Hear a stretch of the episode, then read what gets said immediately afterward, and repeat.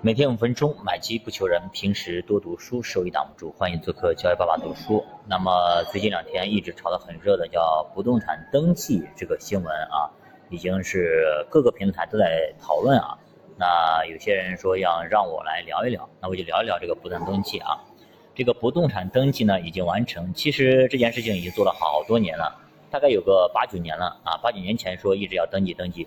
其中呢，呃，阻力非常多，大家也懂得。有些人可能他名下有个几十套，甚至上百套，那他就不愿意大家去知道他到底有多少房子，因为这房子说白了就是资产，在中国目前的情况下来说，那阻力重重。那过去了这八九年，终于说尘埃落定。那落定之后呢，很多的媒体就解读说这个怎么怎么样了啊，房产税要来等等啊。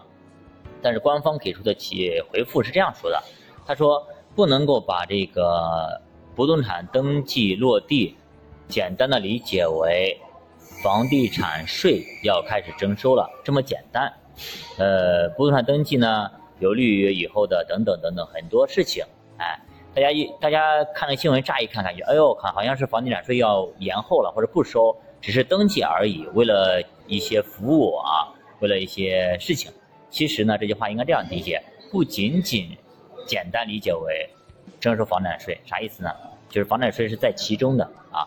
我们明眼人其实呃就能够理解到这个点啊，不用官方去解释，我们也知道，你房地产一登记好了之后，其实谁名下有多少套房子一目了然。我想征多少税，你肯定跑不掉。就比如现在我们开始每个月每年都会报税，像前段时间不是报税了吗？不知道大家有没有退税啊，或者是补缴税？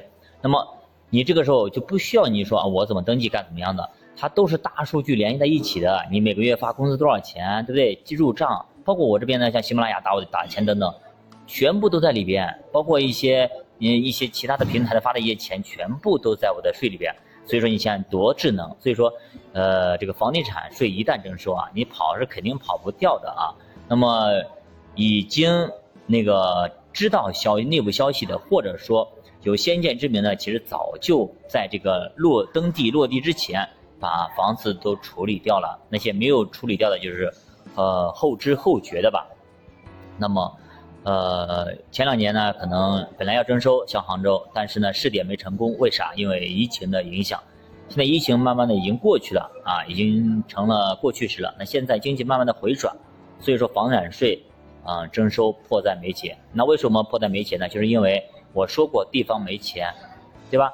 城投债很多的这种城投公司都，呃，濒临着这个资金链的一个短缺，对吧？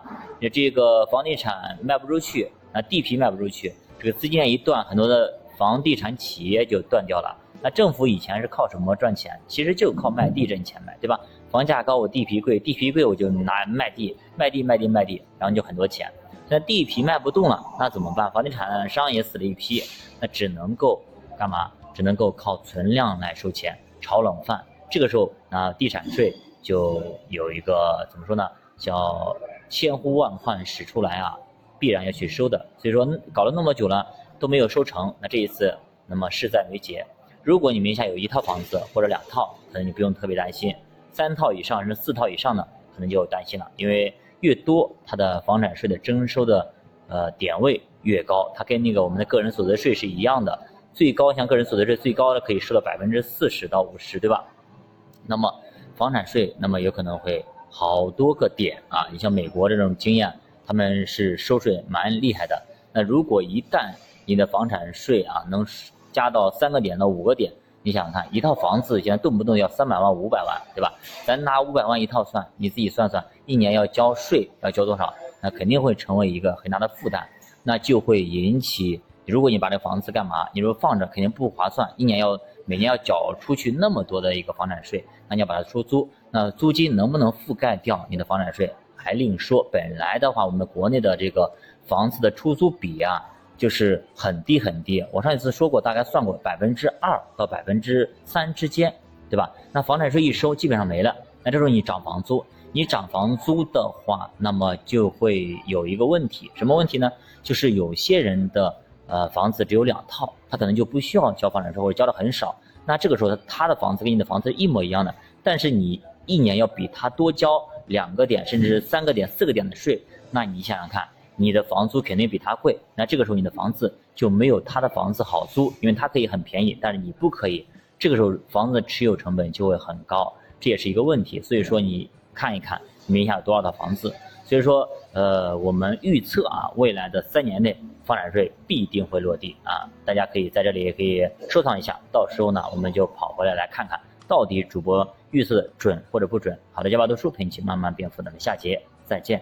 还有另外说一句啊，今天本来呢是明天要放假，是吧？五一长假，按说一般情况下，比如说礼拜五啊或假期的前一天，一般情况下很多的这种短线资金。